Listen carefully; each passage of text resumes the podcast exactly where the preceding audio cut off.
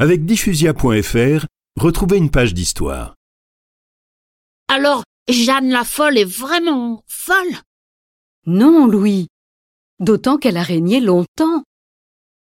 Sa mère, Isabelle la catholique, est atteinte d'un cancer et se retire à Grenade où elle meurt en 1504. Et cette Jeanne, elle a eu des enfants? Oh oui.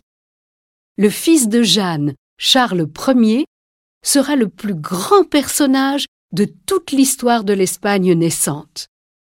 On le connaît sous le nom de Charles Quint.